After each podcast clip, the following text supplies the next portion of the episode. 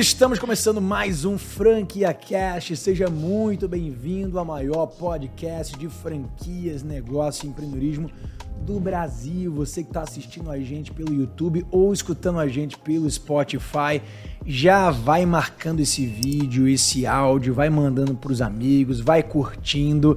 E o episódio de hoje está sensacional, assim, tá muito especial. Todo episódio é um episódio especial, mas eu tô com a pessoa aqui na minha frente que é um cara assim animal. Antes de ser um grande empreendedor, tem uma história super inspiradora, que montou uma marca assim também, cara, muito legal, diferenciadíssima, que a gente vai conhecer tudo sobre isso. Ele também é um cara que eu me identifico muito como pessoa.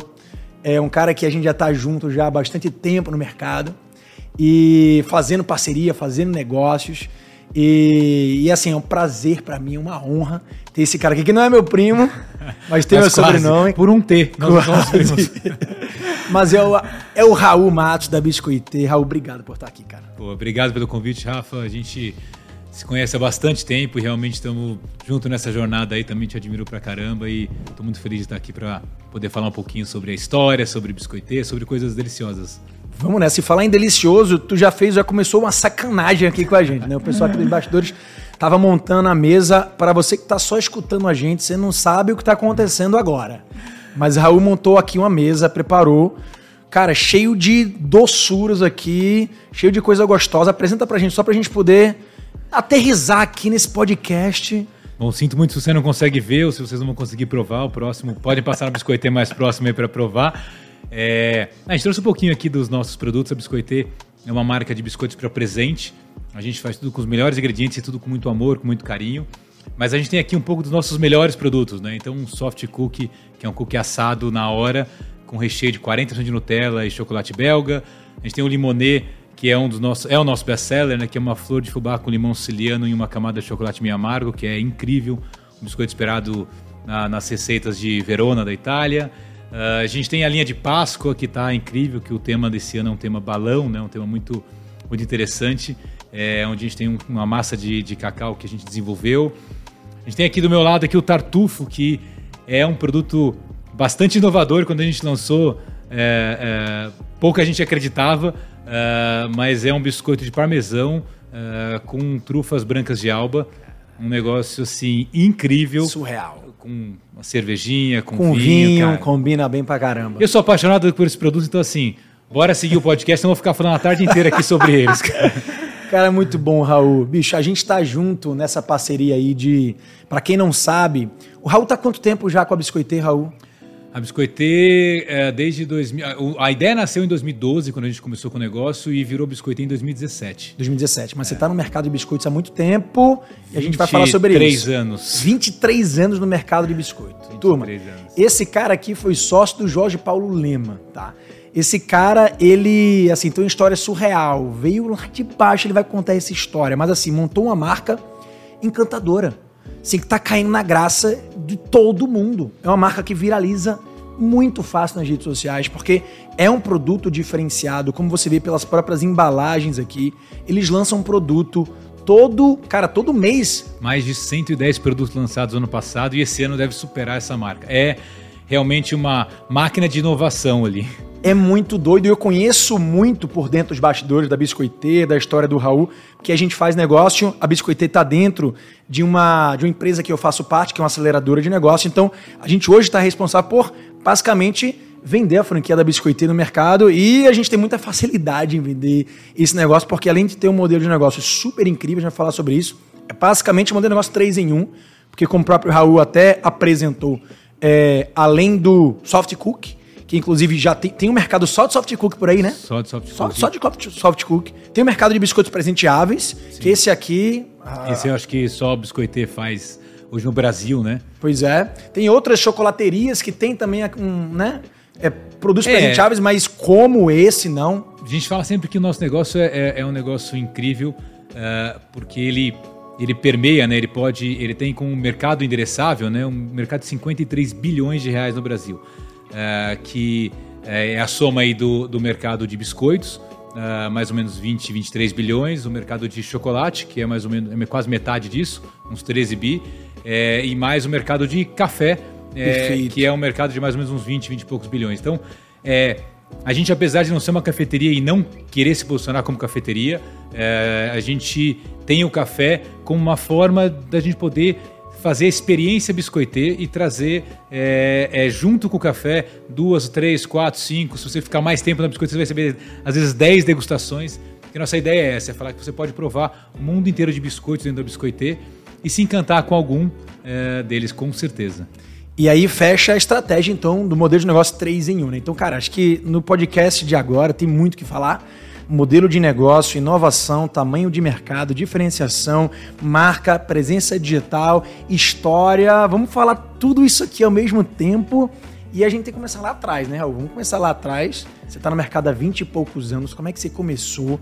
Como é que foi essa história? Como é que você veio parar aqui, cara? Acho que a gente precisa de umas 10 horas para falar disso. Eu vou tentar resumir. É, bom, eu comecei, eu, eu nasci numa família super, super pobre de São Bernardo do Campo. Comecei a trabalhar com 9 anos de idade, literalmente vendendo pãozinho na rua, vendendo saco de lixo, né, várias coisas que a gente, que a gente fazia lá para ajudar, ajudar na família. Com 13 eu fui trabalhar num, num lugar literalmente abrindo bucha, fui a produção, abrir bucha, literalmente aquelas buchas de tomar banho. Uh, cortando a história, com 17 eu virei promotor de vendas de uma empresa de biscoitos, é, que faziam... Era um desafio era, era difícil vender, porque o produto chamava Tantan e Clipe. Eu não tô brincando, é esse nome mesmo. E eu era promotor de vendas, eu ia pro supermercado Extra lá para arrumar as gôndolas e tentar vender esse produto. É, o produto era muito bom, mas a empresa não era muito boa de branding, né? O nome, o nome era um pouco engraçado. É, e aí a gente foi, foi, foi crescendo na, uh, nessa, nessa história aí de promotor, acabei virando sócio uh, numa oportunidade não por opção, aqui a, a verdade é não por opção, mas por falta de opção. A empresa não estava muito bem, ela quebrou é, e aí um dos donos que gostava muito de mim é, me ofereceu em troca da minha, do, do, meu salário lá, que era um salário mínimo e meio mais ou menos. É, e, mas eu tinha uma, uma, dívida um pouquinho. Ele falou, cara, fica aí, vai tocando esse negócio, porque acho que você pode ter mais sucesso do que, do que eu, que tenho outros negócios, tal, não é meu foco.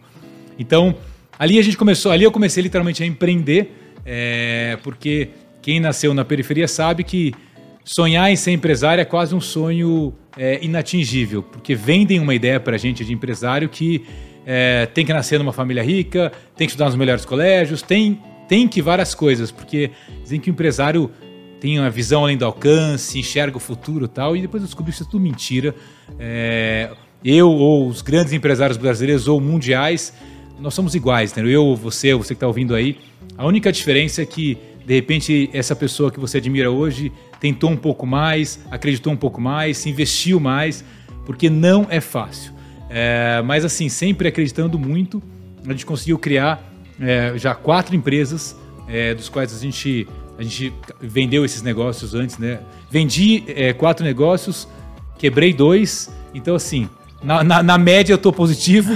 tá, tá, tá no equilíbrio ali, tá né? Equilíbrio. Mas assim, é, é, empreender é isso, é uma. Eu costumo dizer que empreender é uma montanha russa, né? Você está uh, ah, sempre, né, quando você está próximo do sucesso, você tem que falar, tem, tem que tomar atenção, cuidar muito bem do ego, porque você está próximo de, de algum tombo que você pode levar. E quando você está lá embaixo, também temos que manter o otimismo, porque só tem um lugar para você ir que é para cima. Então eu acho que, é, resumindo um pouco da minha história, a gente foi sócio antes numa empresa que a gente acabou sendo a maior fábrica de cookies do Brasil, fazia para grandes marcas no Brasil e fora. Lancei na minha vida mais 600 produtos uh, ah, para mais ou menos aí uns 17 países. É, então conhecia muito esse mercado de biscoitos e falava, sempre vinha essa, essa pergunta, por que, que o mercado de biscoitos do Brasil, que é um dos maiores mercados do mundo, era o segundo maior mercado do mundo, hoje é o terceiro, a China passou, é, por que, que é um mercado tão grande, mas uh, com um consumo tão básico? Por que não tem biscoito de alto valor agregado no Brasil? Por que, que não tem biscoito para presente? Por que não tem produto de altíssima qualidade? É, e aquela resposta era aquela sempre básica: ah, porque o brasileiro não está disposto a pagar mais, porque o brasileiro não sei o quê. É, respostas muito rasas. Eu é, resolvi colocar toda a minha vida e meu patrimônio nesta jornada de falar: eu acredito que quando você prova algo diferente, você não volta a comer aquilo que você estava acostumado. E a gente, para fazer isso, é, a gente viajou em 32 países é, atrás das principais fórmulas de biscoito, histórias. É, é, Caraca, se, 32 países. 32, e isso estruturado, né? Onde a gente foi para olhar biscoito. Eu já viajei muito na minha vida, é, mas desde do, do leste europeu, as principais, a Itália, a Dinamarca, a China, a Hong Kong, Chile, Estados Unidos, Argentina. Tem inspiração em todos os lugares, porque biscoito é, já era, aliás, uma curiosidade, biscoito nasceu, ah, tem várias teorias, né? Mas uma das teorias é que biscoito nasceu uh, no Antigo Egito há mais de 8 mil anos, há 7, 8 mil anos atrás, já como presente para os faraós, depois para os reis, uh, porque massa. ele era uma quase que uma evolução do pão uh, que era feito naquela época, que não era pão exatamente, né? E que já era doce. Não, era, era, era come, começou como salgado e aí depois começou, depois aí foi evoluindo para doce, é, mas já era presente porque era um produto nobre. E ao longo desses séculos todos a gente perdeu isso. Então, biscoiteiro brinco que a gente não está criando nada novo. A gente está só querendo resgatar aquilo que o lugar que já era do biscoito, que era algo muito bacana para você poder presentear. E o biscoito tem uma memória emocional, né? Todo mundo tem aquele biscoitinho que a avó fazia na casa da tia. Então, assim, é, a gente resgata um pouco dessas memórias emocionais e traz produtos em embalagens incríveis para você poder dar para presente, que esse que é o nosso maior negócio. Incrível. E como é que foi o lançamento da Biscoitê, assim? Por, por, que que você decidiu, depois de ter viajado mais de 32 países, ter visto várias receitas, já ter conhecido muito o mercado, você já estava na tua cabeça, eu tenho certeza absoluta, já com posicionamento em mente. Você Sim. queria resgatar o, a ideia do biscoito para presente, queria levar o padrão de biscoito no mercado e queria ir para o varejo, porque até então tu estava na indústria, né? Exatamente. E aí para isso tu tinha que absorver uma nova competência, habilidade, pensar em brand, pensar em expansão. Foi daí que surgiu franquia. Conta essa parte agora aí que é a parte mais interessante da história. Olha, Rafa, é, a real é que eu não queria ir para o varejo. Eu não conhecia nada de varejo. É, eu queria criar uma marca incrível. E eu acreditava muito que cada vez mais Uh, olhando uma, até uma teoria do que chama de long tail, né, que é da cauda longa. Sim. Uh, os consumidores teriam mais poder de verdade. Porque até então, há 10, 15 anos atrás, falava, ah, o consumidor tem poder, o consumidor decide. Eu sempre digo que o consumidor não decidia nada. Porque ele, não, ele só decidia é, entre as opções que foi decidida por ele antes pelo supermercado que ele, ele frequenta. Perfeito. Porque ninguém comprava, não existia online, ninguém fazia isso. E a gente sempre. É, é, eu tinha uma crença forte que assim o dia que você conseguir comprar é, o biscoito, o cookie do sabor que você gosta, sei lá, pistache com cranberry com chocolate belga, de repente esse é o teu sabor preferido, você nunca mais compra baunilha com chocolate. Porque o maior mercado é baunilha com chocolate, morango com chocolate, e todo mundo lança igual. Uh, por quê? Porque as pessoas falam que querem inovar, mas têm medo de inovar. Quando a gente fez isso, a gente falou, legal, é, a gente quer criar uma experiência incrível. A gente trouxe os equipamentos da, da Itália, começamos a fazer receitas incríveis e falou: legal, vamos vender para o lugar que a gente conhece, que é distribuição de varejo.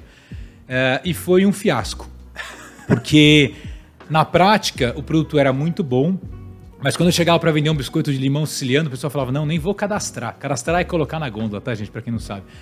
Porque isso não vende, porque o que vende é biscoito de baunilha, chocolate e morango. E aí você discutia, falando, não, eu estou procurando inovação, mas eu quero inovação dentro, desde que seja biscoito de, de chocolate com morango. Aí não é inovação. não vai inovação. Então a gente viu que isso não ia funcionar. E a gente viu que para você contar história e criar marca, o mais importante é que você tenha o tempo do cliente junto com você. É que você consiga tomar cuidado com todos os, os detalhes da experiência. Então não é só vender um biscoito numa embalagem maravilhosa. Eu precisava tomar cuidado com a luz, tomar cuidado com o ar-condicionado, tomar cuidado com a música, tomar cuidado com o uniforme das nossas, a gente chama hoje encantadoras. É, eu precisava ter pessoas incríveis ali por trás desse, desse biscoito, dispostas a dar um sorriso, a contar uma história. Então isso tudo era impossível dentro de um supermercado, porque no supermercado, com mais ou menos 20 mil itens, que é o mix que tem um supermercado, você tem alguns milissegundos para decidir entre um produto e outro. Você não está aberto a escutar uma história. E na Biscoitê, em média, os clientes nos dão é, entre 15 e 20 minutos do tempo dele. Eu falo sempre para o nosso time, isso é ouro. A gente teve ano passado mais de um milhão de atendimentos e a gente teve 15 minutos destas pessoas. Eu falo, isso é, é algo que assim, é, é, é a gente tem que ter uma gratidão enorme para as pessoas que estão lá, porque tá, ela está dando para a gente a coisa mais preciosa, que é o tempo dela. E a biscoiteira é um lugar para você sentar, dar um break, tomar um biscoiti, que a gente tem chás também, um chá incrível que a gente criou, harmonizado, óbvio, com stroopwafel, que é um biscoito holandês, que você coloca em cima da xícara de chá e, e ele derrete o caramelo de dentro. Então a gente não tem, a gente não vende só o chá, o café, a gente tem essa experiência e a gente ensina e conta essas histórias. Então, resumindo, eu não ia, eu não queria ir para o varejo. Eu acabei indo para varejo por uh, é, ver que era a única forma da gente contar essas histórias. É, e aí a gente foi literalmente aprender é, do zero, errar muito. Errei por quatro anos, uh, a gente assim fez muita coisa errada, lançou muito produto que não dava, uh, colocou posicionamento de, de, de preço, uh, lugares, cara, a gente errou, não tudo, porque eu ainda tenho muito para errar, mas a gente errou muitas coisas até que a gente arredondasse o modelo. E só em 2017, cinco anos depois da, da, da primeira ideia, é que a gente conseguiu arredondar marca, embalagem, proposta de valor, experiência de loja, os nossos encantadores, que são as pessoas. Então, assim. Margem. A margem, ou seja, levou cinco anos para que esse negócio uh, de verdade começasse a escalar. E aí a gente começou depois de, de acertar isso, sistema, eram muitas, eram muitas variáveis. A gente conseguiu acertar e aí a gente é, aí decolou no, no negócio com o biscoitê. Animal essa história, Raul. Cara, incrível, velho. Eu Parece ficaria, fácil, né? E eu ficaria assim uma hora só escutando tu falar do negócio, porque é tão gostoso quando a gente escuta o fundador falar do negócio através dessa perspectiva da história, do porquê. É muito legal a gente entender o porquê.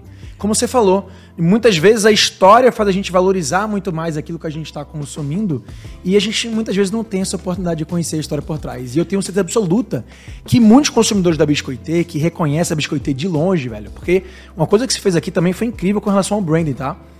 Essa tua cor que tu escolheu, que é esse azul baby, não sei como é que se chama, baby blue, não sei como é que chama esse azulzinho. É, azul biscoitê. Azul... é, azul biscoitê, é que... é um Pantone diferente. É... Criou, uma, criou uma nova categoria de, Sabe de uma, azul. Coisa, uma coisa engraçada? A gente tinha um desafio, né, arquitetônico e do ponto de vista de marca, quando a gente criou. Que a gente falou, eu quero que a pessoa entre no shopping, vire uh, uh, o pescoço e não veja o logo e reconheça que tem uma biscoiteira naquele corredor. Mas era exatamente é. isso que eu ia falar agora. Ah, que legal. Exatamente isso que eu ia falar. Porque assim, vocês fizeram uma parada, não sei se foi consciente ou inconsciente, proposital ou não. Mas, velho, quando eu tô em qualquer shopping do Brasil e eu olho assim, exatamente como você falou, no corredor de longe, se eu vejo aquele azulzinho, eu sei que tem um biscoiteiro ali, cara. É, é incrível, é, é, um negócio subconsciente. E aí vem uma memória afetiva, de você realmente lembrar de um momento que você passou lá é incrível, cara. E assim, é, é o branding, é a história. E muitos desses consumidores que estão em vários lugares do Brasil, que eu tenho certeza que são apaixonados pela biscoiteira, porque, cara, eu falo com muita gente do Brasil inteiro. Toda vez que eu falo da biscoiteira, a galera fala: caralho, mas é o melhor biscoito que eu já comi na minha vida, é. o melhor lugar que eu já estive. Isso é o que um mais me deixa feliz. Assim, a gente tem é, o que a gente chama de biscoite lovers, né? É, que assim, as pessoas realmente ficam. É, é, viram fãs da marca. E uma, até tive ontem uma, uma conversa é, é, é, e a pessoa falou assim, nossa, é, até ela tem um negócio grande de uma outra, de um, de um segmento de franquia, um negócio super grande, ela falou assim, é, mas a minha relação com a Biscoitê, ela é profunda, é, porque eu estava num momento difícil da minha vida e, e eu ganhei um biscoitê, a pessoa me levou um biscoitê nesse momento super difícil da minha vida, e aquilo foi um carinho tão grande daquela pessoa que me deu, que a partir daquele momento a minha relação com a, com a Biscoitê, ela é, ela é uma relação muito emocional. Então eu passo perto da Biscoitê, eu preciso ir lá. E a Biscoitê tem várias histórias dessa, é, é, de pessoas que passaram momentos difíceis da vida e vão até uma Biscoitê é, e tem uma experiência incrível. É, então, ou seja, é, é, aí que pega. Você falou de vários aspectos da nossa marca, mas eu queria só trazer um que para mim é o mais importante né, e é o mais difícil, é, que são as pessoas. É, a gente, quando criou, quando você empreende, né? Tem vários empreendedores em série aí, provavelmente nos, nos escutando. O Rafa é um empreendedor em série também. A gente se conheceu até em outros negócios antes ainda de, é, de tudo isso. É, quando você empreende várias vezes, você começa a entender um pouco mais o jogo dos negócios. É, que muitas vezes é um jogo duro, é um jogo é, é, é não tão legal de ser, de ser jogado. E depois não, então, um... não tem muito glamour, né? Não o glamour. Muito, não tem muito. É, zero glamour. Os bastidores não existe. É, zero glamour, mas mais que isso, você fala, tá, por que de tudo isso? Eu, é, é, como eu falei, pô, nasci numa família super pobre, a gente conquistou quase tudo que eu podia conquistar do ponto de vista financeiro, não tenho, não tenho grandes sonhos de, é, do ponto de vista financeiro, mas falava, tá, e agora? E agora? O que, que a gente faz? E quando a gente criou o Biscoitê, a gente não criou uma empresa para ter mais lucro ou para fazer. O lucro é super importante, é, porque senão a empresa não vive, mas ele não pode ser teu, teu destino final. E quando você começa a empreender, você começa a empreender para ganhar dinheiro. Ah. É, só que esta busca atrás do dinheiro te afasta dele. Quando você começa a empreender, que foi a minha, de novo, a minha a Biscoitê, minha, minha quinta empresa, né? Tive quatro empresas antes. Quando eu comecei a Biscoitê, a gente começou dizendo o seguinte: o nosso propósito é transformar a vida das pessoas através de momentos, biscoitos e presentes feitos com amor. A gente quer crescer, a gente precisa ter margem, a gente precisa criar produtos incríveis, só que as pessoas precisam é, ser o nosso ponto central. E só da gente colocar isso no D0 e falar isso em todas as nossas reuniões é, e praticar isso, a gente começou a atrair um time incrível. E não é um time de diretores e sócios, que eu tenho, aliás, sócios e diretores incríveis, mas é um time de pessoas que estão na ponta, nossas encantadoras que estão lá servindo café, é, é, fazendo as degustações da Biscoitê, são pessoas assim que eu morro de orgulho, porque é difícil ter, hoje já são mais de 300 pessoas no Brasil, né, entre, é, entre os colaboradores da, da, da nossos e da, dos franqueados, é, e a gente tem assim, sempre uma experiência incrível. Por quê? Porque no fundo, o mais importante são as pessoas, porque de nada adianta eu ter um produto incrível como esse é, se você chegar na biscoitê e a pessoa estiver de mau humor e ela falar, jogar no teu prato, é, que é o que acontece com muitas marcas. Então, assim, o meu maior orgulho é, é sim da marca, é, é sim da, das cores, é de tudo isso, mas assim, é mais do que isso. É, a gente está conseguindo crescer já em nove estados do Brasil, é, mantendo é, esse propósito. É, eu brinco com meu time, tivemos uma reunião ontem de integração, eu falo, a gente vai ter milhares de biscoiteiros espalhadas pelo mundo, não tenho dúvida disso. É, só que se a gente tiver 10 mil lojas no mundo é, e um time infeliz, rico, mas infeliz, de nada valeu o meu esforço eu colocar a minha vida inteira agora desse negócio. Se a gente tiver, não importa quantas lojas, 100, 200, mil, não importa quantas lojas, mas onde a gente está conseguindo manter pessoas incríveis, onde a gente está conseguindo manter um ambiente bacana, onde a gente está conseguindo minimamente é, dar espaço para as pessoas crescerem, puta, eu vou morrer de orgulho, não importa o tamanho que a gente, que a gente tem. Então, desculpa te cortar, mas cara, esse é o ponto mais importante para a gente e é o que eu mais tenho, tenho orgulho de ter criado na, na Biscoitê. Não, cara, eu, eu acho muito legal você falar sobre isso, Raul, porque eu consigo ver na prática isso acontecer em você. Porque muita gente podia sentar na minha frente e falar a mesma coisa. O objetivo da nossa empresa, o core da nossa empresa, o que está no centro são as pessoas. A gente é uma empresa people-centric ou employee-centric pessoas estão no centro. Sendo que muitas vezes a gente escuta uma coisa e a gente vê outra na prática, cara. E eu, assim, eu tô contigo já há um tempo, eu já te observei demais, sou uma pessoa que observa muito nos bastidores e você de fato é essa pessoa. Dá para ver pela forma que você, quando você me apresenta a tua indústria, a primeira vez que você me apresentou a tua fábrica, a forma que você olha para as pessoas que estão lá no chão de fábrica, a forma que você se relaciona com eles, a forma que você se comunica com eles, é a forma que você cuida da tua marca é, nos mínimos detalhes. Então, várias vezes é, na, nas trocas né, de, de vídeo, de arte, do que for, você, você que sempre olhando com aquele detalhe, com aquele carinho de acho que isso aqui pode melhorar, acho que dessa forma pode ser melhor.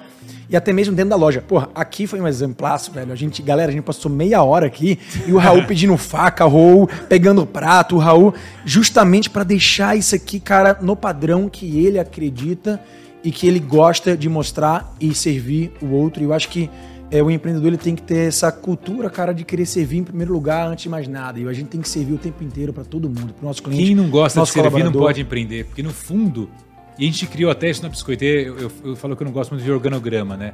É, porque o organograma presume que eu, como, sei lá, CEO e fundador, sou uh, a pessoa mais importante lá. E eu acho que eu sou a pessoa mais menos importante no negócio. Quem é a pessoa mais importante na Biscoitê?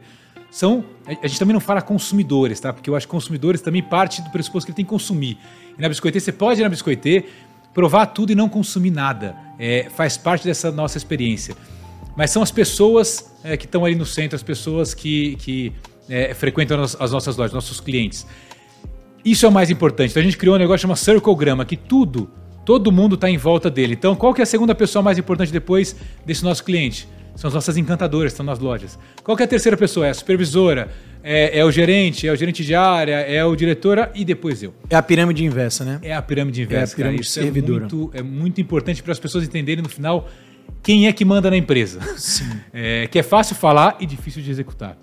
Cara, é muito legal isso, isso que você falou. Acho que é parte muito da provocação que a gente teve naquele primeiro lugar onde a gente se encontrou, que foi no workshop incrível lá do Pedro Melo, inclusive abração, Pedrão.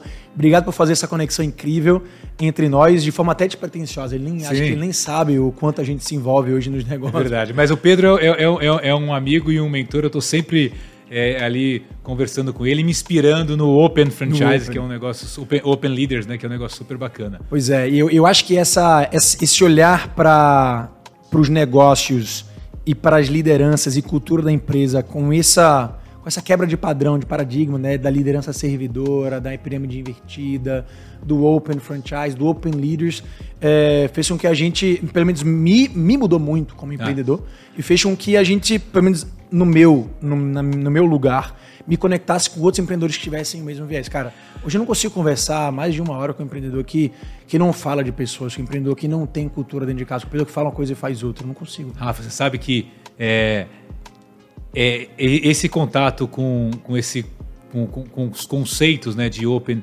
é, ele foi para mim tão profundo, tão profundo, é, que eu não é, mudei só uma coisa ou outra no negócio, mas eu mudei a minha vida. É, porque no final, aquela pergunta, né? O que, que a gente está fazendo aqui? Qual que é o nosso propósito? É, é, é, o que, que nos faz feliz? É, você percebe que desta as respostas ali não tem absolutamente nada a ver com nenhum bem material, não tem absolutamente nada a ver com dinheiro, não tem absolutamente nada a ver com ser o número um do ranking X. Isso pouco importa. É, se você não é uma pessoa que é, é que está minimamente feliz com quem está do teu lado.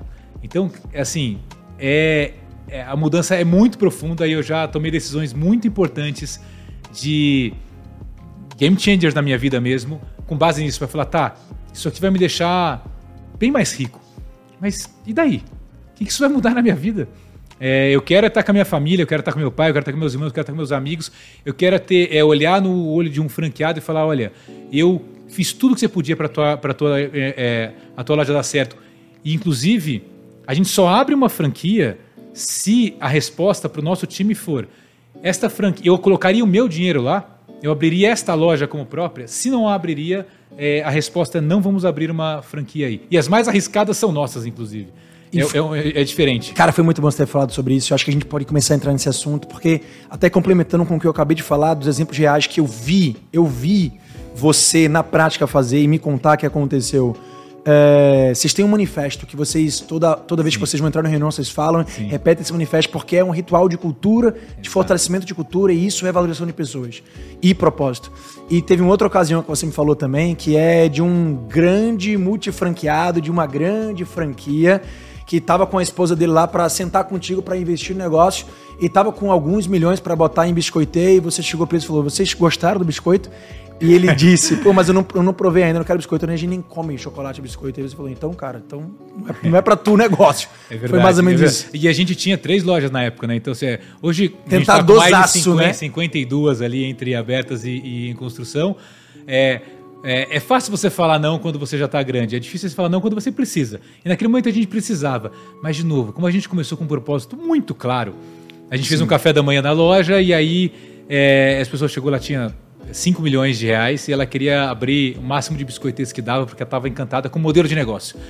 É, e aí eu comecei contando o nosso propósito, fazendo a degustação, servindo as pessoas, porque aliás eu adoro fazer isso. Sim. É, e aquele casal ficou lá, tal, não, não, não gosto muito, ah, não como, não sei o que, não sei o que lá. Aí chegou uma hora que eu falei, tá, mas o que, que vocês gostam? Você não pode comer glúten, eu tenho sem glúten, eu tenho sem lactose, eu tenho sem açúcar, eu tenho. Na biscoiteria a gente tem todos os tipos de biscoitos, né? Para todos os tipos de pessoas, é, mesmo com as restrições. É, e ele falou: não, mas é, vamos falar sobre o negócio. Eu quero saber o retorno sobre o investimento, eu quero saber isso. Eu falei: isso é o que mais importa para você? Ele falou: claro, né? Porque isso é investimento. Eu falei: então, assim, é, vai atrás de uma loja de sapato, de chocolate, do que for. Assim, biscoiteiro não é para você. Porque aqui a gente não está num jogo de ter o melhor retorno sobre investimento. A gente está num jogo de construir uma marca. De ter pessoas que se conectam com isso, que vão me ajudar a fazer isso. A biscoiteira não está pronta. E não vai estar tá pronta nem quando a gente tenha mais de mil lojas. A gente vai estar tá sempre num, num day one, sabe? Sempre no nosso primeiro dia. Então, quem está tá próximo de mim vai ajudar que eu vá para o caminho uh, uh, que eu acredito, que é o caminho de pessoas, de, de, de propósito, ou pelo caminho de só olhar a grana, que ok, que você vai conseguir ter um ótimo retorno sobre investimento. A Biscoiteira é um negócio com uma margem muito acima da média, mas não é só isso. Quem entra na Biscoitê, como, a gente nem aceita investidor, porque eu brinco que o que, que, gente, o que é mais importante para a gente não é o dinheiro, porque o dinheiro é uma commodity, eu posso ir no banco e pegar, é, ou eu posso ir atrás de venture capital, private equities, etc., e trazer o dinheiro de lá. Para mim, o mais importante é você se conecta com o nosso propósito, você quer servir as pessoas, você gosta disso, você ama biscoitos, você gosta de contar as histórias, você gosta de presentear, adoro. Então tá bom. Se você não tiver o dinheiro, a gente dá um jeito de resolver. Agora, porque isso dá para resolver. Agora, o resto você não resolve. Então a gente falou não é, para esse e depois para vários outros. E foi muito chato, porque a pessoa, óbvio, era. Fica incomodada, né? Ele se sente. ah, é absurdo, você está falando não para dinheiro, você ainda vai precisar. Eu falei, não é isso. É porque se você não está alinhado com o nosso propósito. Não, não e, e, ele nunca vai entender. É, ele nunca vai entender se não. Ele, ele vai. E aí já diria o, o, o time do Open lá, o Pedro vai, cara, cada um está no seu estágio de consciência. E não nos cabe julgar. Nos Sim. cabe entender e falar, ok, cada um vai tomar sua decisão com base no teu estágio. Não dá para julgar, não está certo ou errado. Mas também não dá para você conviver com coisas que você não, não, acredita. E fala sério, Raul. A gente que conhece muito do franchise, o franchise há muito tempo, gente, o que a gente mais vê na prática dentro do mercado é o contrário disso que você acabou de dizer. Mas, Rafa, eu até tive a semana passada na GV é, é, é, fazendo uma palestra lá e foi muito engraçado, porque tinham dois temas muito. Não era o meu tema, mas estava é, muito em foco, que era o propósito é, e ESG. E aí, quando eu fui contar a minha história, é, eu polemizei um pouco lá, porque era uma turma bastante de executivos. É, é, e eu falei, gente, assim, desculpa, mas eu não acredito em propósito feito uh, numa sala uh, onde você faz um brainstorm para te fazer o propósito da empresa. Uh, porque o propósito tem que nascer é, dos fundadores ou do board, ou do, do, do, do, do presidente do conselho, dos maiores acionistas. Porque é mentira você falar que tem um propósito de, sei lá, é, sustentabilidade, sustentabilidade, o planeta. Se a sua prim primeira meta é dobrar o lucro a cada dois anos. É mentira, porque você vai tomar decisões é, é, para bater aquela tua meta, porque você está sendo essa, esse é a, teu principal, a tua principal métrica na companhia. É aí você fala, beleza, by the way, se eu conseguir fazer isso e também é, cumprir o SG, ótimo. Se eu conseguir fazer isso e também ter uma proposta, ótimo. Mas assim, por isso que eu falo que a biscoiteira nasceu diferente. Porque o meu propósito de vida ali da Carol, que é minha esposa e sócia e começou o negócio comigo, é a gente queria fazer um negócio que pudesse, de alguma forma, amplificar um trabalho que a gente tem até social. É, e aí, numa das reflexões com o Endeavor, que me ajudou muito, e, e, e, e, Open, a gente falou, poxa, eu acho que a, talvez meu maior talento seja o que eu mais gosto de fazer, que eu faria, que é aquela pergunta que ele me fez até, o que, que você faria é, se você tivesse que trabalhar para não ganhar nada? Eu falo, cara, empreender. Tá com empreendedores, ajudar, mentorar, é, isso eu faria para não ganhar nada. De graça. De graça. É, então, se isso faz com que movimente centenas de famílias, é, por que não voltar a empreender é, como propósito de vida? É, e aí eu fui estudar isso mais a fundo e vi que o empreendedorismo é a maior forma de inclusão social do mundo. É, que é, se você empreende, você muda um ecossistema. Empreender, gente, não é abrir uma empresa com milhares de colaboradores, não. Empreender pode ser abrir uma empresa com um colaborador. Você está mudando a vida de uma família. Já é bastante coisa. Faz do seu tamanho. Eu até falei uma frase muito engraçada assim, cara. É, para empreender, é pra, você não precisa sonhar grande, começar grande. Você precisa começar para ser grande. É, se você não começar, você nunca vai ser grande. Então, é, mas esqueçam começar grande. Comecem pequeno, comecem com um negócio, com dois, comecem lá vendendo uma coisinha, que isso já ajuda muito a sociedade. Então, Rafa, a gente foi empreender com esse propósito. E isso faz com que a gente não saia do eixo muito rápido, é, porque ele está ligado com o nosso propósito pessoal. Animal, Raul, animal. É, a gente falou muito, cara, de, vis, de, de, visão de o porquê do negócio, a gente falou muito de cultura, a gente já falou de diferenciação, de marca da história. E, cara, tinha tanta coisa para falar aqui, acho que três horas aqui, eu queria extrair o máximo possível do que eu conheço de Raul para fazer a galera conhecer esse Raul que está aí por trás, essa história incrível e vários ensinamentos. É, mas acho que a gente não tem tanto tempo ainda. é, eu queria partir, velho, para falar sobre o modelo de franquia. Tá. Tá? É, a gente está numa aceleração, num projeto de aceleração, de expansão com a Biscoitê. É, a gente tá muito pé no chão. Sim. Porque você também é esse cara que, que diz muito mais não do que sim.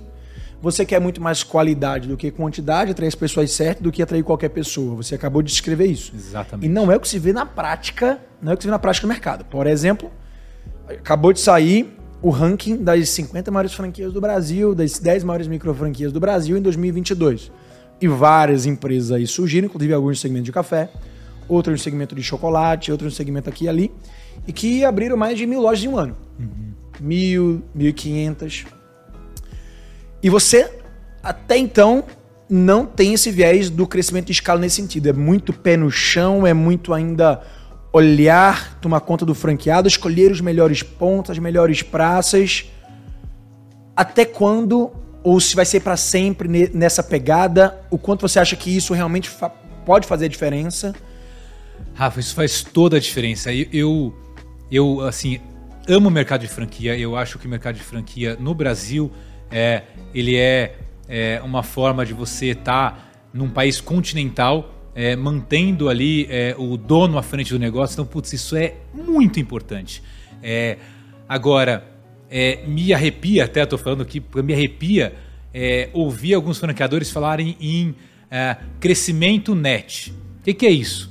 É quantas lojas você abriu, menos quantas você fechou. E isso que importa. eu sempre falo, se você abriu, sei lá, 100 lojas e você fechou 30 é, e aí o cara está comemorando porque ele tem 70 positivas.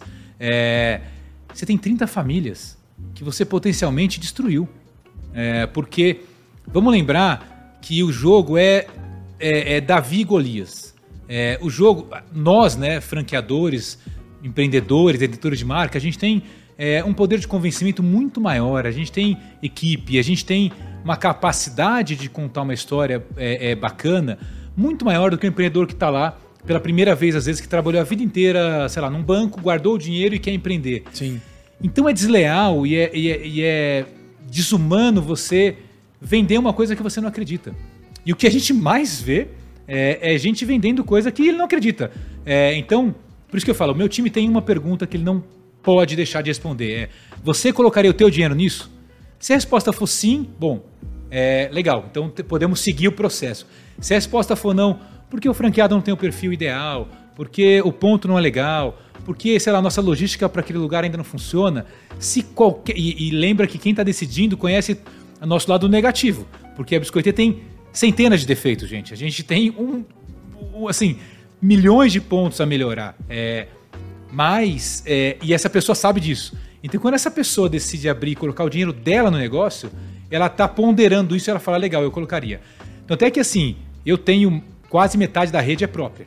É, as lojas mais arriscadas, quando chegavam e falavam assim: olha, eu tenho esse ponto aqui, esse shopping é legal, é para formar opinião, é marca. Eu falo, cara, então isso não é para um franqueado. Então vamos abrir próprio. Aluguel alto. Aluguel alto, é, ou, ou. O caso do Eldorado, imagino que seja um dos casos mais emblemáticos aí. O Eldorado é um caso muito emblemático porque ele tinha esta característica, é, mas ele foi uma loja que se pagou em quatro meses. Mas que era é. para entrar uma franqueada. Era para entrar uma franqueada e ela, ela desistiu de cima da Vai hora. no meio da pandemia, no né? Meio. Do, julho de 2020 ou 21, 20 eu acho, né? É, a gente estava quebrado, tá? Assim, a gente a pandemia, a pandemia foi muito dura para a gente. A gente saiu de três lojas em, em julho de 2019 para 18 é, em dezembro de 2019. Então nossa primeira Páscoa era 20 gente abasteceu as lojas no dia 16 e fechou no dia 18. A gente não vendemos nada, não tinha vendemos nenhum coelhinho. É, e, e a gente ficou realmente numa situação bastante frágil, mas a gente acreditava no negócio. Eu falei, se eu acredito, eu vou colocar tudo que eu tenho de dinheiro de patrimônio nisso. Então a gente seguiu, mas neste contexto a franqueada falou, se eu tô com medo, eu não vou. E aí eu virei pro Luciano, que é meu, meu sócio e, e, e Ed, ele falou, ele falou, cara, eu acho que não dá pra gente ir também, porque a gente não tem caixa tal. Eu falei, Luciano, a gente não tava até agora dizendo pra ela que ela tinha que ir. É, falei, bora chamar o gerente do banco aqui, pegar mais uma linha de crédito, vamos abrir, porque vai, vai dar certo tal, não sei o quê. É, a gente vai se alavancar, mas vamos fazer. E ele falou: Você tem certeza? Ele é um pouco mais conservador. E a gente abriu, na verdade, duas, que foi o Eldorado, não me lembro a segunda, que foi ao mesmo tempo. A gente falou: Cara, vamos pegar essas duas e vamos colocar. Porque a gente não acredita não foi no, no Morumbi, não, né? Não, não foi Morumbi, foi uma outra que eu não vou lembrar agora. Mas bom, foram duas que a gente tomou a decisão assim, no mesmo, na mesma noite. Falou: Vamos seguir, porque se a gente acredita, agora é hora de mostrar que a gente acredita. Porque é fácil falar vai e você não vai. Então, Rafa, me incomoda assim muito isso e eu falo assim, a gente vai Mas, crescer. mas calma, fala o resultado aí do Ah, Eldorado. O resultado é que o Eldorado é, uma, é um quiosque que hoje fatura, eu acredito que é algo em torno de 2 milhões e 400, 2 milhões e meio é, ano. Que Se lá pagou atrás, em quando a quatro gente... meses. Ele se pagou em quatro meses. Cara, que absurdo. É, ele é, foi um case, né? Porque a gente tinha um negócio ah, assim, é, um quiosque, né? Que provavelmente deve ser o quiosque que mais fatura do shopping ali. É, e num, num ponto que já tinha sido várias coisas. é, e que tu fala, ah, hoje- as pessoas olham e falam assim, esse ponto é incrível. Só Na que eu já tive. Outback só que eu já cara. tive uma loja ali do lado do Outback por dois anos e perdi dinheiro por dois anos ali, que não funcionou. Então, assim, quando o cara fala que o ponto é incrível, eu, eu até acho que hoje ele é, mas eu acho que é muito que a gente criou Perfeito. e fez esse ponto ficar incrível. Então a loja é hoje um dos melhores negócios nossos, mas quando a gente começou, ele era tão arriscado que a gente falou, bora colocar o nosso dinheiro aqui para ver se o que acontece. Então, só fechando, Rafa, eu acho que o modelo de franquia ele é incrível porque ele alinha o nosso propósito, que é a gente tem três valores, né, que são pessoas, amor e empreendedorismo. O terceiro que é empreendedorismo é a Biscoiteira tem que ser essa plataforma para conectar empreendedores, intraempreendedores e empreendedores de verdade. Esse é o nosso sonho, porque aí a gente faz um negócio que pode ter milhares de lojas que não depende do Raul. Eu, eu brinco que eu falei ontem na reunião até, parafraseando o Nizam, é, que eu quero ser o Chief Desnecessary Officer.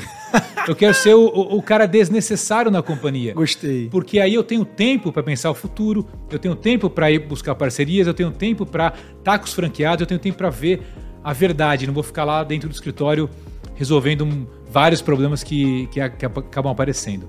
Então, para fechar, o modelo de franquia ele é incrível eh, para o franqueado e para o franqueador, eh, porque eh, se você traz o franqueado certo, você também alinha o propósito dele, então ele fica feliz eh, e ganha dinheiro. É, e ele é muito bom para o franqueador porque é impossível no Brasil você gerir lojas ah, próprias ah, de Manaus a- a- a- ao Chuí, né? do Iapoque ao Chuí. É, então ter a pessoa ali que entende do negócio é, vai ajudar muito a gente vender aquilo que o cliente quer comprar e não aquilo que a marca quer vender. Que eu acho que é um outro diferencial importante nosso aqui. A Biscoitê, a gente sempre fala, a gente quer vender aquilo que o cliente quer comprar. A gente vai abrir uma loja incrível, que vai ser loja número 50, no dia 31 agora de, de Março. De março. É, posso até dar um spoiler Vai, aqui. manda aí. Vai ser uma loja incrível em Gramado. É, e a gente vai. é, Eu tinha te falado já pra abrir em gramado, cara. Já é, tinha que é difícil, né? É tempo. difícil achar o lugar, tal, lá, tal. Mas eu digo que é, que é, que é incrível porque assim, porque eu, eu trago até como exemplo, porque eu falo, é é uma cidade muito turística e a Biscoitê é um ótimo presente. Mas eu falei, poxa, a gente precisa estar aqui com a cara de gramado. Então, já dando um spoiler, a gente vai ter as, as latas biscoitês, os produtos biscoitês com o pórtico de gramado, com a cachoeira de caracol, com alguns sabores que vai ter só lá. Então, eu acho que é isso é, é você conseguir, a empresa conseguir evoluir na velocidade que as pessoas estão evoluindo é, e que é, os consumidores locais querem. Então, acho que esse é o nosso maior desafio, mas que a gente tem tentado fazer aí, fazer isso. Boa, mas falando de evolução, velocidade, franchise, então, você falou aí mais cedo que vai ter 3 mil biscoitês no mundo. Foi isso? Você falou 3 mil? Foi, Não, foi, eu falei milhares. Eu, não, milhares. Eu escutei eu não 3 gosto- mil. É, milhares, milhares, milhares. Espero, espero que daí para mais, cara. E quando E- você pega o mercado americano, você Ah, ter é, duas, três mil lojas é nada, Não, entendeu? não, não, não. De- dentro do estudo de franqueabilidade aqui no Brasil, que a, a, a expansão da Biscoitê é agora só que tá saindo desse eixo aqui, né? Tá indo pro Só esse ano, Nordeste. tá pois é, de esse Paulo. ano. É, em Recife, por exemplo, eu tava, estava conversando nos bastidores. Exato. Franqueado, que é um conhecido meu, montou uma loja no Rio Mar, na primeira semana já explodiu de venda. Já, explodiu. já quer outra. Já quer outra. Já tá uma briga pela segunda lá. Cara, e assim, a Biscoitê, ela, ela tem esse potencial de crescimento orgânico quando abre-se a primeira, não só do próprio franqueado querer montar mais porque viu rentabilidade, viu o poder que a marca tem, quanto os consumidores cobrando. A gente abriu em Belém do Pará, Rafa, que é a nossa mais longe ainda, né? É, e eu fiquei com um pouco de medo, né? Até falei franqueado, falei, olha, não sei como é que a marca é conhecida lá, tal, porque, pô, a gente tá muito longe, né? É, é- é quase outro país, uma outra cultura, tal. E o franqueado adorava a, a Biscoiteira, já era cliente nosso há mais de dois anos, tal. É, e é um multiempreendedor, né? Então ele tem vários outros negócios. Falei, então bora, bora fazer esse negócio junto. Em Belém do Pará, a, a, a Biscoiteira no, no Natal explodiu. Explodiu, assim, de chegar a ser top 3 de faturamento lá até uma, até uma, há, até algumas semaninhas depois as outras lojas passaram.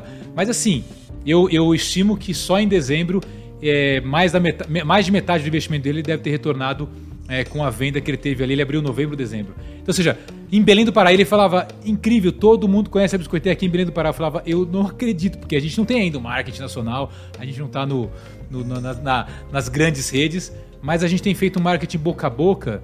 É, a gente tem feito não, né? Os nossos os nossos clientes queridos têm feito marketing boca a boca nosso incrível, que no final vale muito mais do que qualquer marketing é, é, produzido, né? Sim. Bora falar agora de business. Por que, que a Biscoiteira é um bom negócio? Bom, primeiro porque a gente tem é, um mercado potencial que é talvez hoje um dos maiores mercados potenciais do Brasil. É, a gente tem um mercado potencial de biscoito para presente, é, que é um mercado de mais ou menos 20 e poucos bilhões, mercado de é, chocolate, porque a gente tem alguns produtos que orbitam chocolate, biscoitos com chocolate. Na Páscoa a gente tem os nossos ovos, o nosso ovo limonê, que é um ovo de, de Páscoa incrível feito com o, nosso, com o nosso biscoito. Então a gente tem esse mercado de chocolate também como um mercado que a gente pode atuar perto. É, e o mercado de cafeteria, que apesar de não ser uma cafeteria, a gente, a gente tem é, ali o serviço que a gente chama de café de altíssima qualidade, é mais o serviço básico de cafeteria. Então tem um espaço muito grande para você poder faturar. Mas não é só por isso, porque isso é, muitos mercados são grandes, né? É, a biscoiteira tem um ticket médio que é a, a, a média de compra, né? Para quem está aí e não sabe, que é a média da, da do, do, ticket, ou seja, a média de compra dos nossos clientes, é, que é três vezes maior do que alguns concorrentes de outros mercados de chocolate. Tá. É, a gente tem é, uma venda basicamente de presente. É, mais ou menos 80, 85% da nossa venda vem de presente. E por que presente é tão importante? Porque você, quando compra um presente, você vira um advogado da marca. Quando você entrega esse biscoitê para alguém, você vai contar por que, que você comprou aquele biscoitê, você vai provar antes de dar, porque normalmente você leva presente para alguém querido. É, então a gente tem um potencial boca a boca, um potencial não, uma realidade de boca a boca incrível. É, e um outro ponto é esses 23 anos de mercado de, de biscoito, com mais de 600 produtos lançados para vários países, nos deu, não só em mim, mas no time todo, é, uma capacidade de inovação que não tem, outra, que não tem outro, outra marca, que não tem nenhum paralelo no Brasil. Eu ouso dizer no mundo, porque o mundo é tão. Eu passei em vários países. Nos que eu passei não tinha, mas talvez tenha em algum lugar, mas seja talvez um dos maiores do mundo, que é, é como é que a gente traduz muito rápido é, essa necessidade do cliente, lança, a gente lança produtos em 45 dias. Normalmente, uma grande marca de, de alimento, tá? Leva entre 18 e 24 meses para colocar um produto no mercado. A gente já fez lançamento, óbvio que a nossa média é em 60 até 90 dias, é, que é rápido ainda, mas a gente já lançou o produto em 45 dias. Então, esta inovação faz com que sempre que você chegue na Biscoitê, você encontre algo novo, você se encante é, com uma nova coleção. Então, isso dá, é... dá, dá um exemplo pra gente de um produto inovador que vocês lançaram que deu muito certo. Dá um exemplo de inovação. Esse que está do meu lado aqui, para quem está é, vendo, é, é, o Tartufo, quando a gente lançou.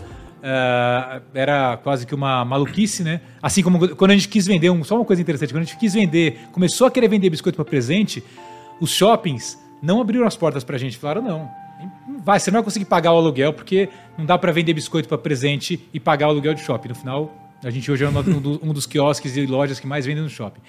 Esse produto aqui é um produto muito diferente, porque ele é um biscoito salgado, que não é, que é, não é comum, é, mas ele é feito com parmesão e com trufas brancas de alba, que são as trufas é, italianas que você é, é que harmonizam uh, os melhores pratos do mundo, uh, que vão muito bem com uma cerveja, com vinho. Então esse produto aqui é extremamente inovador é, e não tem nada parecido no Brasil também não vi fora. Não é, eu, eu me inspirei muito em várias receitas é, ao longo do. No, várias receitas do mundo. Mas esse é um que, que nasceu é, é, do zero e que hoje é um dos nossos best-sellers. Animal, você estava mostrando mais cedo também o ovo frito na frigideira, fazendo uma brincadeira, o ovo frix, fazendo uma brincadeira com, com a Páscoa. É, é. é produtos também para criança, né? Infantil, de desenhar o biscoito, na época de Natal, velho. Vocês montam uma loja lá, o Gingerbreads, aquelas paradas fica linda. Sabe que é o mais, o mais legal, Rafa? A gente de uma marca de produto tá virando uma marca de experiência. Então hoje, na Páscoa, nesta Páscoa, a gente deve estar fazendo mais de 20 experiências de decoração de biscoito biscoitê em shoppings, é, em, ou em parque de diversão. Então, de uma marca de produto onde a gente vendia lá os biscoitos né, para decorar né, os, as gingerbread house, os biscoitinhos, hoje a, a, a gente está vendendo experiência. E é o que eu falo para o nosso time, eu falo, gente, tenho muito orgulho quando um shopping top liga e fala, eu quero que a Biscoitê seja minha parceira de experiência no Natal, na Páscoa. Porque isso é difícil pra caramba. Eles, eles pagarem por isso é difícil pra caramba, entendeu? Então, a gente tem uh, as, as gingerbread houses, são as casinhas para você montar. Uh, a gente tem os soft cookies que são recheados com 40% de Nutella e chocolate belga. Não, isso aqui é surreal, cara. Olha o recheio, galera, disso aqui. A gente isso criou agora na Páscoa o nosso ovo biscoitê, é, é, que é um ovo a gente criou um, a gente desenvolveu com chocolatinho um chocolate específico, exclusivo para biscoitê. É, então a gente tem algumas versões, tem o ovo limonê, a gente tem o limotone, que é o nosso panetone de limão siciliano. Então a gente tem um mix é, que orbita o biscoito, mas que entra em categorias muito grandes, como o panetone. Sim. E, por exemplo, o, o, nosso limotone, que é o panetone de limão siciliano, é o nosso item mais vendido no Natal. E o ovo limonê, que é um ovo feito com ganache de limão siciliano e pedaços de biscoito limonê, também na Páscoa é o nosso maior sucesso, tanto é que ele veio com uma edição limitada, porque todo ano ele acaba muito rápido. Então, Caralho. é muito, muito bacana. Desculpa, desculpa palavrão, para de falar, porque, bicho, eu tô, eu tô babando aqui, velho. Não, não dá. Inclusive, já já eu vou pedir pra Gil me entregar ali meu biscoito de. Qual era aquele sabor ali? Era gota de chocolate branco. Tinha aqui nut, nuts. Ah, e... é, e, é, é era, era, de, era de chocolate branco com. com uh Nozes não, era, era o quê? Era chocolate branco com macadâmia com chocolate macadâmia. branco. Macadâmia, meu, meu é. Deus do céu, eu sou apaixonado por esse tipo de cookie, velho. Mas ó, vamos, vamos falar. Você falou de por que, que esse é um bom negócio. Você falou de ticket médio. Ticket médio super alto. Tá. A margem, ou seja, o markup desse produto aqui. Porque, cara, olha o que você agrega um valor aqui absurdo quando você investe em embalagem. Exato. Você agrega um valor absurdo quando você fala de é, como é que se chamou? É, é, trufas de trufas brancas de álbum. Eu não sei nem o que é isso. Mas quando você fala, eu imagino. Beleza, entendi. É. Sofisticadíssimo. Uma parada. É. Puta valor agregado, né? É, Tem muita margem aqui nesses produtos? Sim, porque no, no final, esse negócio foi construído para expandir, para suportar um modelo de franquia saudável.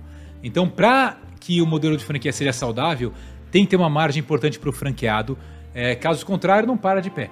É, então, ou seja, a gente tem uma margem hoje que quando você compara com o mercado vai de chocolates, que não é o nosso mercado, mas que é o mercado que é uma associação direta que as pessoas fazem. Ah, sim, então É, a gente tem uma margem ali bruta para o franqueado, mais ou menos sobra uns 20% mais é, de margem do que sobra nessas outras marcas. Caramba. Então, ou seja, tem espaço para para que você consiga empreender e ganhar muito dinheiro com isso. Naturalmente, como qualquer outra, outra franquia, é, se você quer ser um multifranqueado, ter duas, três, quatro biscoitês, pô, dá para fazer um negócio e viver muito bem disso. É, então, seja, tem margem sim na, na cadeia, foi pensado para isso. Tá, agora você falou de Páscoa, Natal, a gente sabe que esses são momentos de pico para biscoitê. E que quando a gente olha para um concorrente do mercado de chocolate, a gente vê que a realidade do faturamento anual deles é, é um pico muito alto a ponto de vários outros meses o negócio não se pagar. saudável. Exatamente e ele, ele ter o faturamento quase que do ano inteiro resumido em dois momentos do ano. Sim. Ou seja, eles trabalham para vender nesses períodos e muitas vezes não consegue sustentar quando você faz a soma do ano inteiro com os custos, com as despesas. Como é que funciona a sazonalidade para a Biscoitê nesse sentido? A Biscoitê trabalha, e eu acho que esse é o nosso, o nosso principal ponto lá da inovação, a gente trabalha 21 datas sazonais no ano, esse ano. A gente está trabalhando 21 datas. Então não é só Páscoa, Natal, mas é o dia do amigo, é o dia do médico, é o dia do professor que a gente faz um sucesso incrível, é, é o dia do avó. É, então, assim, é, são muitas datas importantes que a gente tem ao longo do ano com o lançamento de produto. Não é que são datas que a gente trabalha só o visual merchandising, a gente trabalha lançamento de produto nessas datas. É, o nosso Natal e Páscoa ele é grande, mas ele não passa de 20, de entre 18 e 22% do faturamento do ano. Por que, que isso é tão importante para você que está querendo empreender? É, porque se você é, tem um faturamento concentrado de 40% numa data, é, no ano você ganha dinheiro. Só que tem uma coisa que quem está começando a empreender não sabe a diferença, que é ganhar dinheiro e ter caixa. Fluxo de caixa é resultado financeiro. Isso é totalmente diferente. Então o que, que acontece? Você ganha dinheiro, o seu resultado é positivo quando você tem muita concentração. Só que manter o caixa para essa data de baixa é muito difícil para um empreendedor que está começando. E é ali que a maioria quebra. Não é por falta de margem, às vezes até tem. É porque ele não consegue segurar o caixa para é, essa concentração tão grande em uma ou duas datas. Então a biscoiteira tem é, uma coisa muito mais suave ao longo do ano e a gente consegue sustentar muitos itens. Fora que a gente tem venda corporativa, que é incrível. Esse ovo frito que eu te falei agora, ontem foi uma cliente na loja comprou 200 unidades. Ela fez o que com esse 200 de ovo era uma, era uma cliente, eu nem sei exatamente. Será que ela foi presentear para alguém ela ou levar para o escritório? Eu acho que era uma empresa, empresa, e ela foi dar para os clientes. Isso tal. acontece muito, é muito comum. É muito comum. Uma, uma curiosidade, vai, qual foi o maior ticket da história da Biscoitê? Foi nesse Natal. Esse Natal a gente bateu todos os recordes. É, de faturamento por dia, de ticket médio, de, de maior ticket.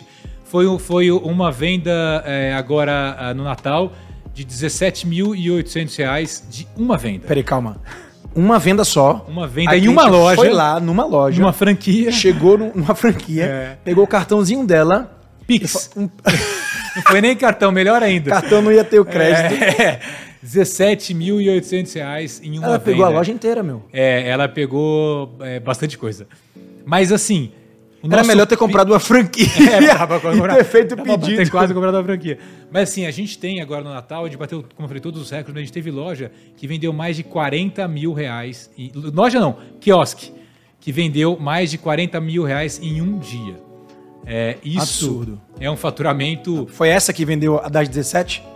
Não, foi outra. É, não é possível. É, é. Porque, graças a Deus e ao negócio que a gente criou, não é uma concentração enorme a uma loja, é a loja best-seller. Sim. A gente tem isso muito dividido. Então, lojas em Belém do Pará, que tiveram tickets incríveis, o ticket médio de Belém do Pará foi muito alto.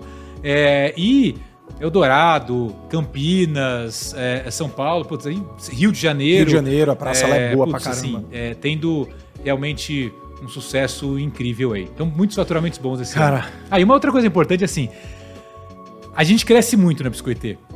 E é fácil crescer quando você é franquia, porque só abre loja. Só que não é o maior desafio. O maior desafio é crescer o que a gente chama de same store sale, que é a venda das mesmas lojas.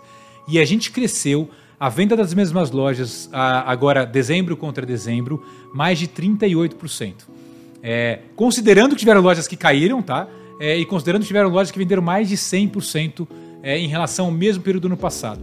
Então, é, é assim, é incrível. E a Páscoa agora, que nem começou, é, já está dando alguns sinais aí também muito bacanas. Janeiro a gente cresceu muito também. Então a gente vem crescendo muito no nosso Same Store Sale, que é o mais importante para quando você é franqueado. Minha dica é, se você é franqueado, não Ou olha quer começar fa... a empreender não olha, agora. É, não olha só o faturamento da franquia.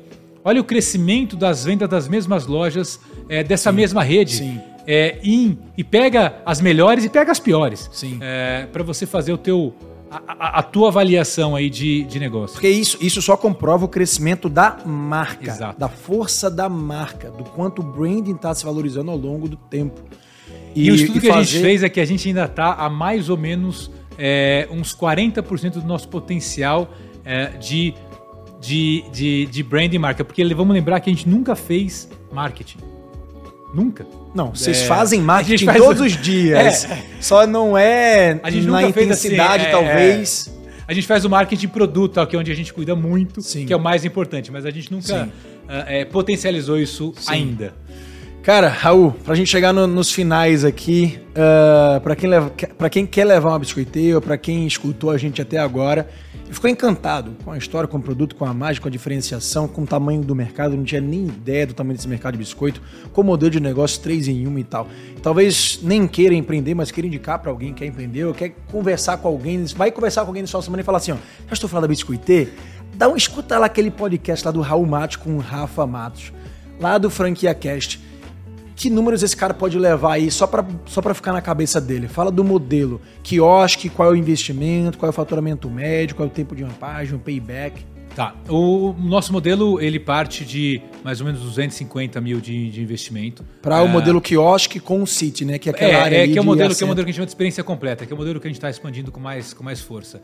E esse modelo hoje fatura aí entre 1 milhão e 2 milhões e meio mês. Ah, desculpa, ano. ano. É... Mas o range está muito grande aí, de 1 milhão para 2,5. É porque depende do. Porque aí uma outra coisa importante. Não importa quanto fatura, importa quanto sobra.